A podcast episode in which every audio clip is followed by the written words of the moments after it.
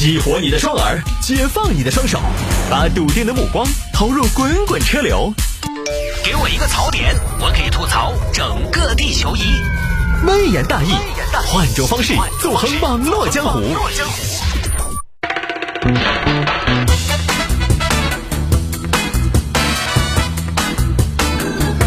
来，欢迎各位继续回到今天的微言大义。有听众朋友说摆一下这个事情：深圳六百元一个月地铁房，马桶变床头柜。这个说这是最近一个博主拍了深圳的一间房，这个房呢局促和逼仄的离奇，当时呢宣传的也很好。帅哥看房哇，看房这边请有啥子要求呢？呃，我我希望租金能在一千以下，然后一千以下接受合租。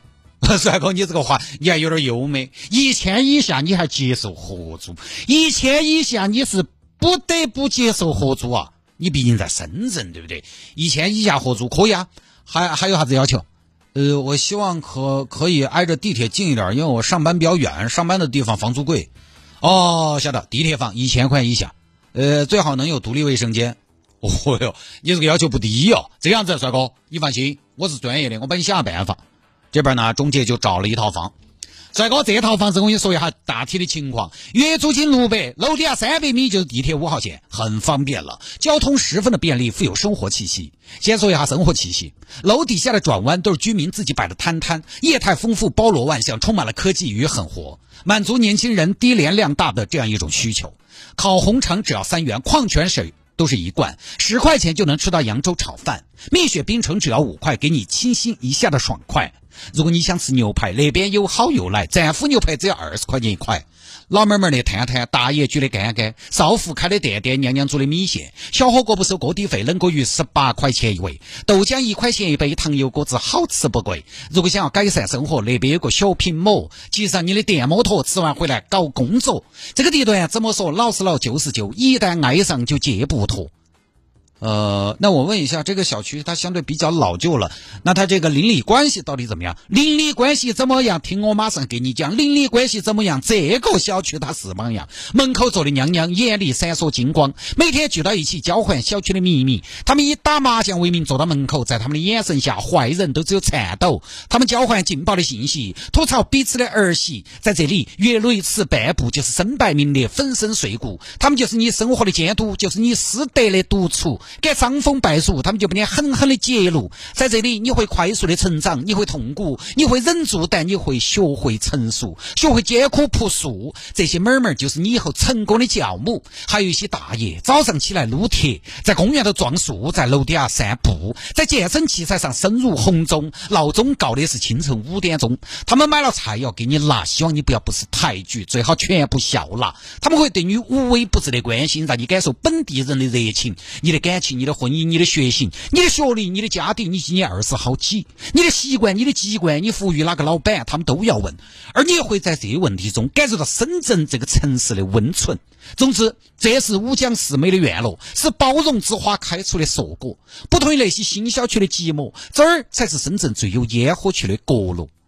呃，但它终归是个角落。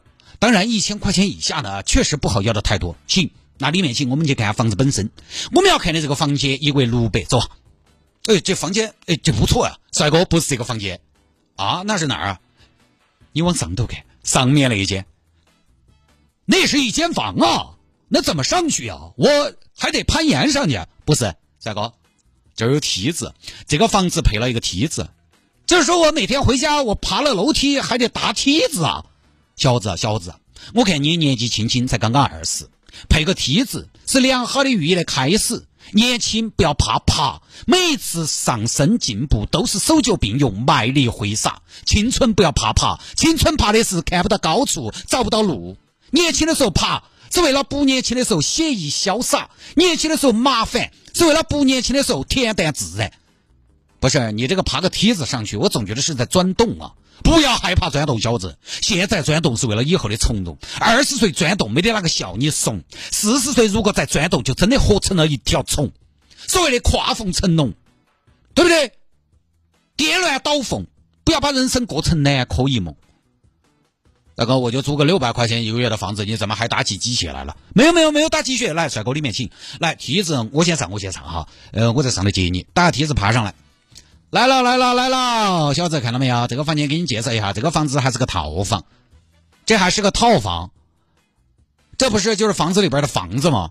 对呀，套房嘛，俄罗斯套房嘛，啊，不不不，这个房间我给你介绍一下，这个房间你别说了，大哥，这个房间我进来我就觉得也不知道为什么，总觉得哪里的布局不太对，哪里不对？哪里不对？我告诉你哪里不对，钱不对，钱不对就只有这个规格。你看这个房间一个月六百，麻雀虽小五脏俱全，有床有电视有枕头有窗子。另外你有没有发现？你有没有发现这么一间房子，它居然还难能可贵，有个独立的卫生间？哪来的卫生间啊？它就一间呐。对，它看起来是一间，但实际上呢，它也确实是一间。但是它这个房间采用的是很有创意的一体式的设计，卧室、客厅、厕所三合一，整体性强，完成度高，面积不大，但功能分区清晰。哪儿清晰呀？我才发现这个马桶就在床边，就是说我晚上一睁眼就是马桶，隔这么近，隔马桶近有啥子不好？隔马桶近，你这个年纪，你这个体力，晚上尿胀了一个侧身，小便都不用下床的吧？我也不至于那么懒吧？不不不不不，我跟你说，由俭入奢易，由奢入俭难。我跟你说，这个东西你只要体验过就回不去。冬天的晚上不起夜，寒冷的清晨不离床，待遇起码是个摄政王，那不味道挺大吗？马桶旁边睡觉，味道大。帅哥，我觉得你真的有点好耍。那味道再大，那也是个私人的卫生间。说不好听，味道大不大，还不是看你吃的啥。即便说味道再大，那也是你自己的味道。自己的味道又有啥？有味道，那也是青春的味道，那也是年轻的味道，那也是奋斗的味道。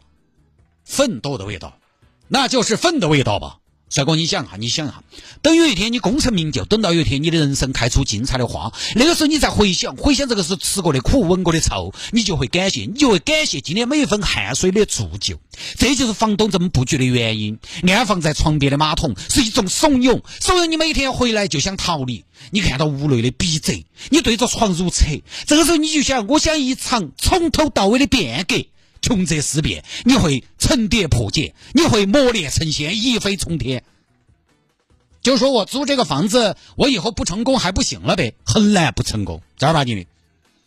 那大哥，我问一下，就是为什么这个里边你们还搞了个淋浴呢？你搞了个淋浴，为什么有个淋浴？你当时说的要独立卫生间的呀，这这就不用去公共卫生间了，很方便，很私密呀。六百块钱就不要谈私密了吧？六百块钱的私密一文不值啊！而且你这儿装个淋浴，这儿怎么洗呀？这个地方就这么点儿大，它也没有隔断，那一洗澡水都浇床上了呀？水床吗？帅哥，帅哥，你想啥子？这个花洒是让你洗澡的吗？是让你洗澡的吗？那花洒不是洗澡的，干嘛的？